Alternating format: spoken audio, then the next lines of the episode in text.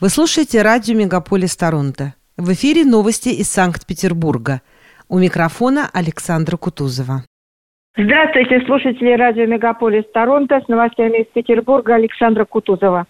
И вновь теракт северной столицы, произошедший 2 апреля в дискуссионном клубе «Стрит-фуд-бар» в центре города. С помощью самодельной бомбы, по предварительным данным, мощность взрывного устройства составила 200 граммов в тротиловом эквиваленте – был убит военный эксперт-блогер Максим Фомин, ник Владлен Татарский. Также пострадали гости, присутствовавшие на творческом вечере погибшего. В телеграм-канале блогера было более 570 тысяч подписчиков, а на странице ВКонтакте более 300 тысяч. Сразу после взрыва в Главном следственном управлении по Санкт-Петербургу возбудили уголовное дело по статье о незаконном приобретении, передаче, сбытии и перевозке взрывчатых веществ и по статье убийство двух или более лиц. Затем в тот же день дело было передано в Центральный аппарат Следственного комитета и переквалифицировано на более тяжелую статью о теракте. Событие получило широкий резонанс. Даже в ООН выразили обеспокоенность по этому поводу, правда, не признав произошедшее терактом. МВД России объявила исполнительницей теракта 26-летнюю хипстершу Дарью Трепову, которую 3 апреля задержали в съемной квартире в Выборгском районе города и этапировали в Москву. 4 апреля Басманный суд арестовал подозреваемую до 2 июня.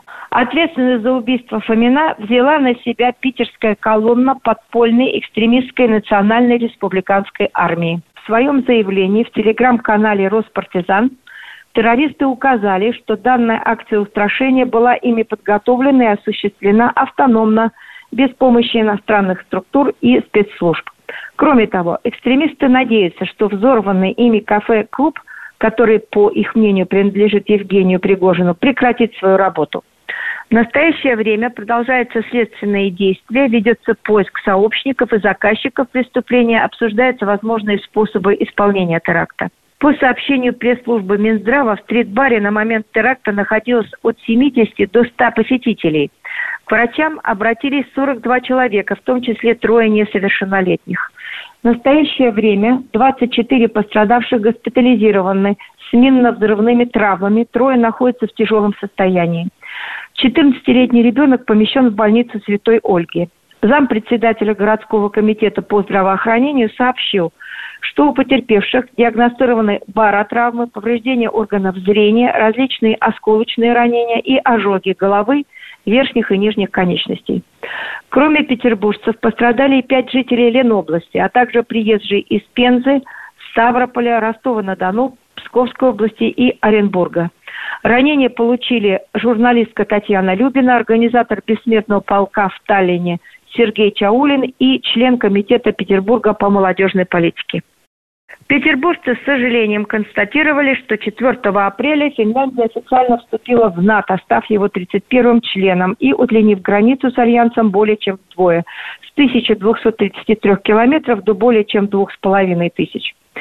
Вероятно, в честь этого события самолеты разведки США и Великобритании еще в прошлом месяце появились на границе с Ленобластью, а в ответ на обнаружение американского бомбардировщика вблизи Петербурга был поднят воздух истребитель Су-35.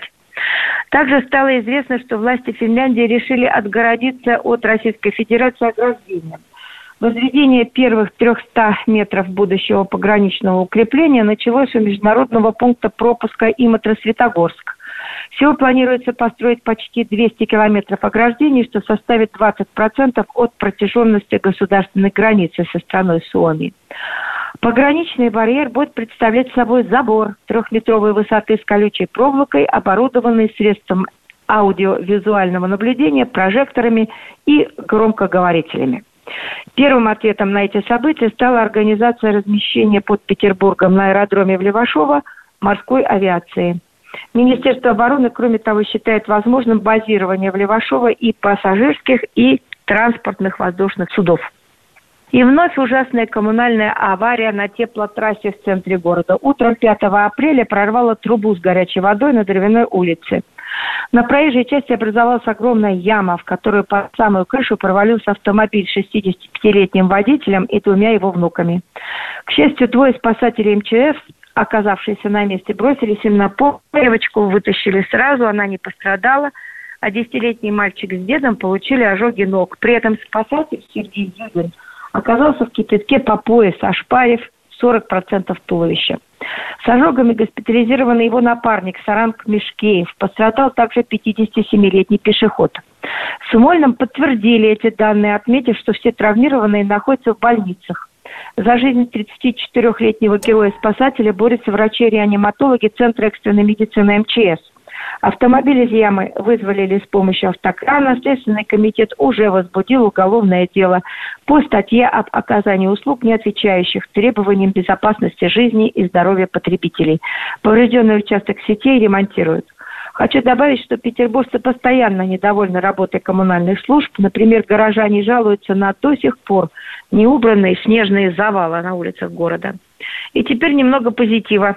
В 74 школах Петербурга появился беспроводной интернет и системы видеонаблюдения. Это открывает новые возможности для обучения и позволяет повысить уровень безопасности учащихся. Всего установлено более 2000 точек Wi-Fi, а беспроводной доступ в интернет обеспечен уже в более 3000 учебных классах. Камеры видеонаблюдения теперь установлены и на входах в здание, и на выходах. Видео с устройств круглосуточно подаются и хранятся на специальных серверах. Все эти мероприятия осуществлены в рамках национального проекта «Цифровая экономика Российской Федерации». Кроме того, заработал еще один проект «Цифровой ликбез», целью которого является оградить школьников от кибертравли, мошенников и защитить их персональные данные. Так, областной МЧС уже выпустил памятку, в которой напомнил родителям и детям правила общения с незнакомцами в сети. Первое не раскрывать посторонним личную информацию, то есть пароли, номера телефона, адрес проживания, название или номер школы.